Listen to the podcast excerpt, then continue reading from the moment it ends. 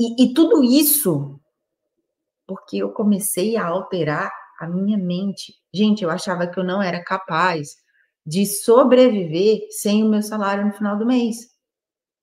Criar um negócio, então, Deus que me livre. E aí a gente vem para a palavra negócio.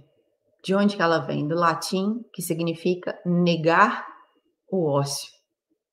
Negócio. Olha isso.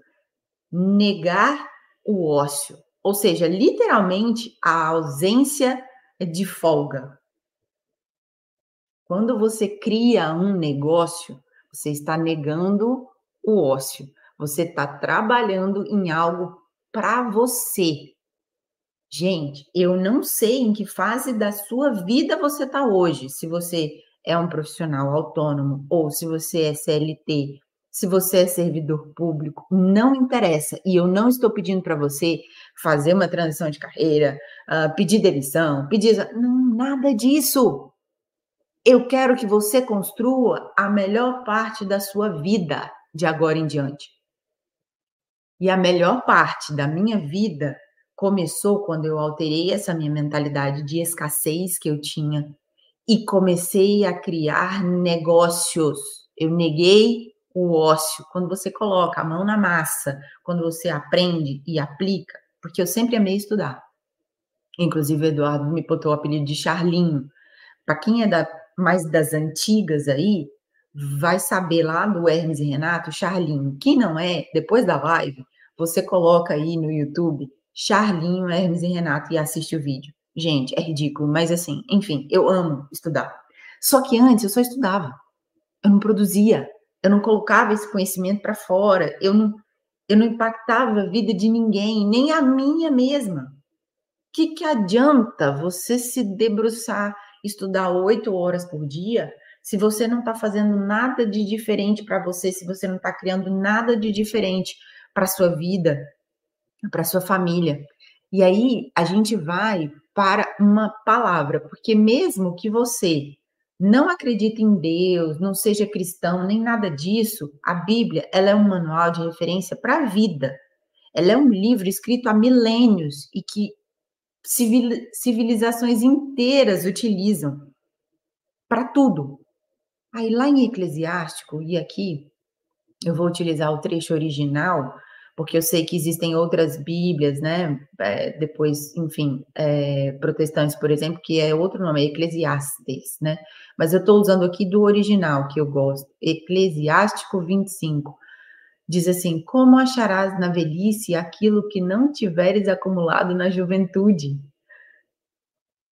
Bíblia, escrita por um cara chamado Salomão, filho do rei Davi, que ele herdou um trono com 20 anos de idade. Se ele não tivesse algo chamado sabedoria, ele não teria conseguido. Ele não teria, por exemplo, escrito isso aqui. Isso aqui foi atribuído a ele. Existe, inclusive, uma controvérsia, eu não vou entrar nisso, de que não seria dele, mas enfim, eu né, vou acreditar que foi, porque, enfim, faz muito sentido com tudo que ele escreve ali em Provérbios, e enfim. Como acharás na velhice aquilo que não tiveres acumulado na juventude? Ou seja, se você não trabalhar hoje, se você não colocar a mão na massa hoje com aquilo que você tem, independente da sua idade, tá? Tá, como é que você vai chegar lá na velhice, aí a gente está falando de 80 anos de idade, e desfrutar disso também. Eu tô, tô dizendo que você vai trabalhar só para a sua aposentadoria ou quando você estiver velho. Não. Mas se você não aproveitar a força que você tem hoje, para você construir hoje, como você vai colher amanhã? Não tem como. E o dinheiro, ele entra como um meio para você conquistar sonhos, para você conquistar objetivos, e ele vem, como eu falei para vocês, essa aula não é sobre dinheiro, é sobre algo muito mais importante que fez muito mais sentido para mim. Tá? Então vocês viram aqui, ó, e graças a Deus que a Lorena estava aqui, que eu ia falar dela de todo jeito, mas graças a Deus que ela estava aqui na live. Foi uma grata surpresa. Por quê? Porque é uma pessoa que viveu comigo há 11 anos, gente, dividindo cachorro quente. E como que eu tô aqui hoje falando para vocês sobre isso? Sobre prosperidade, sobre criação de negócio, uma pessoa que hoje está indo para a sua quinta empresa. Quinta empresa. Ela não tinha 4,50 para comer um cachorro quente sozinha, ela tinha que dividir com a amiga. Há 11 anos. Entende? E aí a gente vai para o principal. Porque de nada adianta eu ler os livros. Ah, eu vou ler um livro, vou preparar uma aula, vou chegar aqui para vocês e falar assim: gente, olha, é muito bonito. Você tem que ter, tem uma pesquisa, por exemplo, da UCLA, que é a Universidade da Califórnia em Los Angeles, que fala que você tem uma você tem que ter seus objetivos organizados, Ana. Se eu não vivi isso, de que que adianta eu chegar aqui preparar um conteúdo maravilhoso se eu não vivi isso? Então eu tenho que transbordar na vida de vocês aquilo que eu já vivi de experiência e pode contribuir para a vida de vocês. Então, quando eu falo, por exemplo, lá de tripé, né, que eu brinco, não sei se vocês já já viram eu falando do tripé lá no Instagram.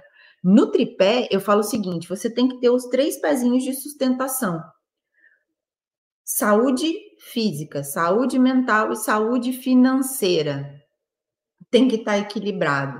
Aí a gente volta lá para um livro que foi escrito há milênios. A mesma Bíblia que eu falei para vocês, e, e não importa se você acredita em Deus, se você é cristão ou não.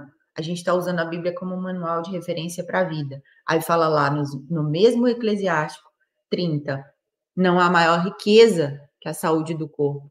Não há prazer que se iguale à alegria do coração. Hoje, o meu coração está alegre. Eu estou feliz de estar tá aqui falando para vocês. Sabe por quê? Porque eu estou falando de algo que eu estou vivendo, que eu plantei e estou colhendo, que eu vivi as minhas experiências e hoje eu posso passar isso para vocês.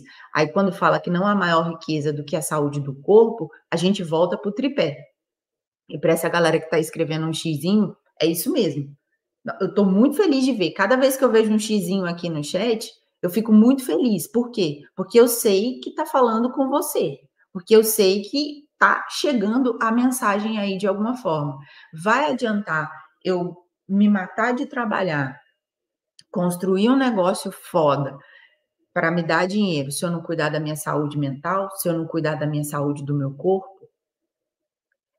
não vai. Vai adiantar eu cuidar da saúde do meu corpo, eu cuidar do meu dinheiro e fazer tudo isso de cara amarrada, de cara feia?